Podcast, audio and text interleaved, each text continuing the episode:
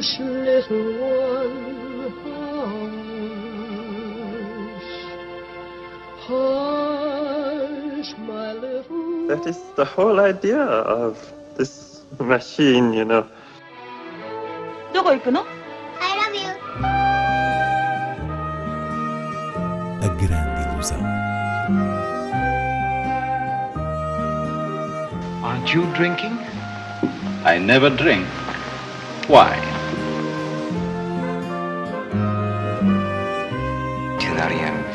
Hiroshima. J'ai tout vu.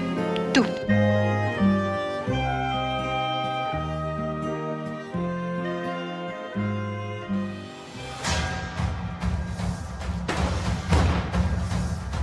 Começamos esta grande ilusão com a estreia do filme O Lago dos Gansos Selvagens, do chinês Diao Inan. Mais um título a provar o valor do cinema oriental. Inês Lourenço, agora dentro do registro noir, Quando pensamos nas marcas desse cinema oriental, neste caso chinês, de, de expressão noturna, mais do que no ar, lembramos imediatamente de Wong Kar-wai e, entre outros filmes, do seu elegantíssimo In the Mood for Love. Mas é curioso perceber que, no caso de, de Yao Inan, o que se destaca é a capacidade de combinar essa ideia, uma ideia de valor dramático, do noturno, com eh, o específico registro do género noir. Isso é muito expressivo em O Lago dos Gansos Selvagens, um filme que conta a desventura do líder de um gangue que, depois de alvejar um polícia sem querer, começa em fuga e acaba por se cruzar a certa altura com uma jovem prostituta incumbida de o levar até aos gangsters a troco de uma soma que a pode libertar a ela do seu indesejado modo de ganhar a vida.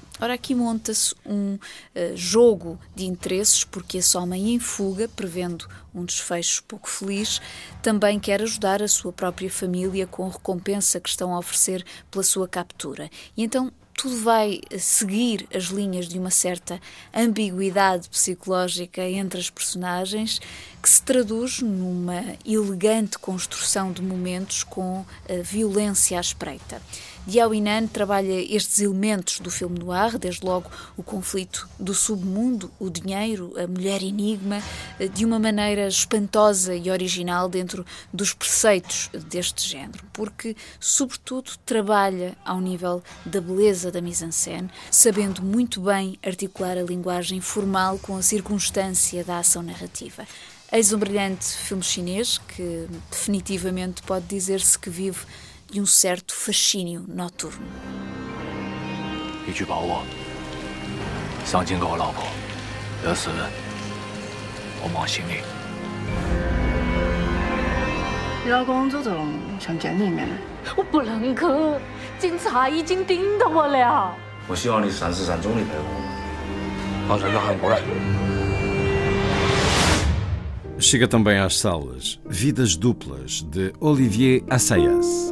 No seu filme anterior, Personal Shopper, Assayas já focava a questão da tecnologia na vivência da sociedade. Neste novo Vidas Duplas, essa questão é central para falar do mercado do livro, uma vez que um dos personagens principais, interpretado por Guillaume Canet, é editor e casado com uma estrela de séries televisivas, aqui Juliette Binoche, que prefere ler um livro em papel do que um e-book.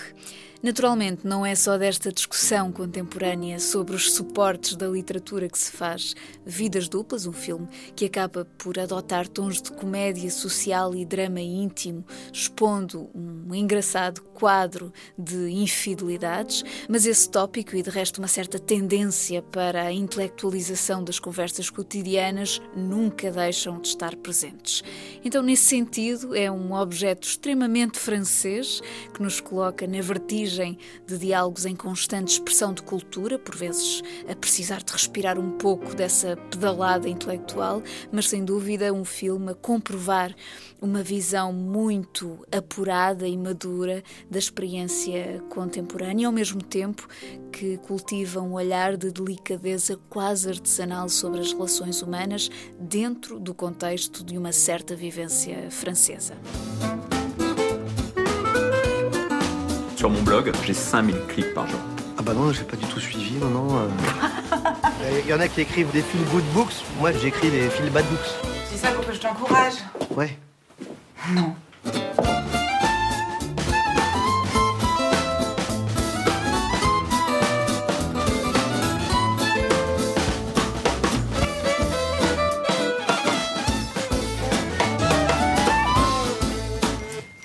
C'est vrai, les- les- on peut faire le tri des films. Ça te fait rire C'est un ami qui m'a envoyé euh, la fiche de Star Wars, le réveil de la force.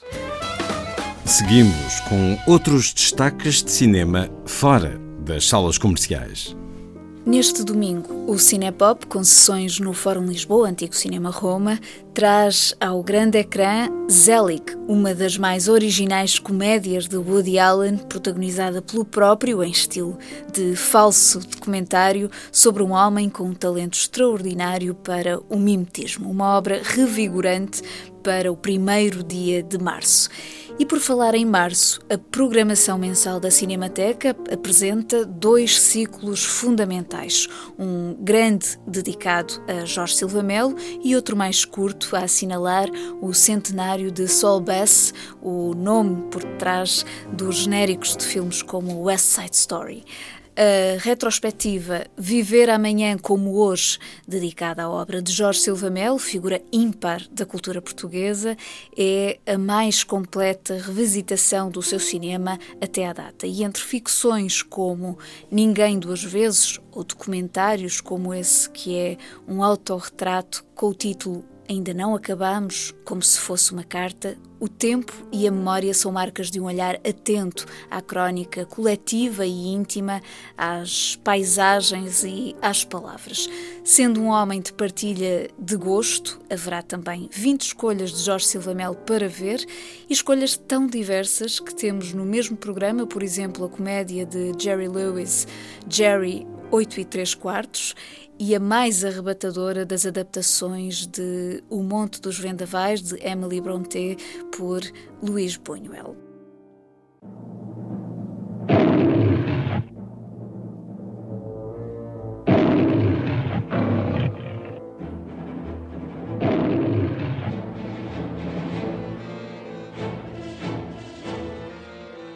Por sua vez, o ciclo Soul Bass Arte do Genérico evoca precisamente o gênio da síntese visual dos genéricos criados pelo designer gráfico americano que trabalhou sobretudo com Otto Preminger e Alfred Hitchcock, mas também com Martin Scorsese, entre outros. Uma arte que sublinhou a própria estética desses filmes e que poderá ser redescoberta nesta mostra onde serão exibidos, para além do referido West Side Story, filmes como A Idade da Inocência, de Scorsese, o musical Carmen Jones, de Preminger, ainda a única longa-metragem realizada pelo próprio Saul Bass, que é uma ficção científica, Phase 4, e Intriga Internacional de Hitchcock, com o grafismo do genérico perfeitamente acompanhado pela banda sonora de Bernard Herrmann.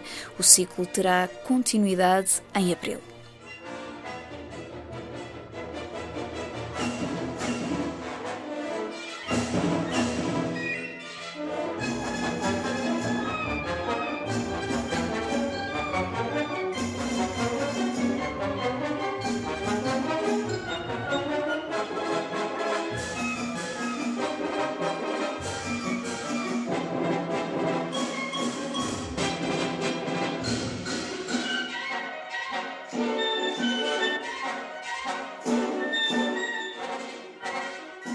A terminar, sugestão dos DVDs O Traidor, de Marco Bellocchio e Parasitas, de Bong Joon-ho, editados pela Alambic.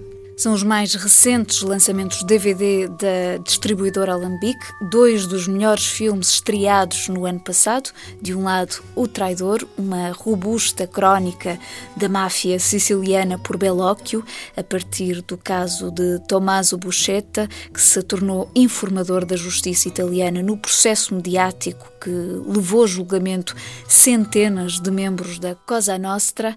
Do outro, Parasitas, quase dispensa apresentações, a luta de classes segundo Bong Joon-ho, numa trama familiar inteligentíssima, filme coreano que fez história ao vencer a estatueta máxima dos Oscars.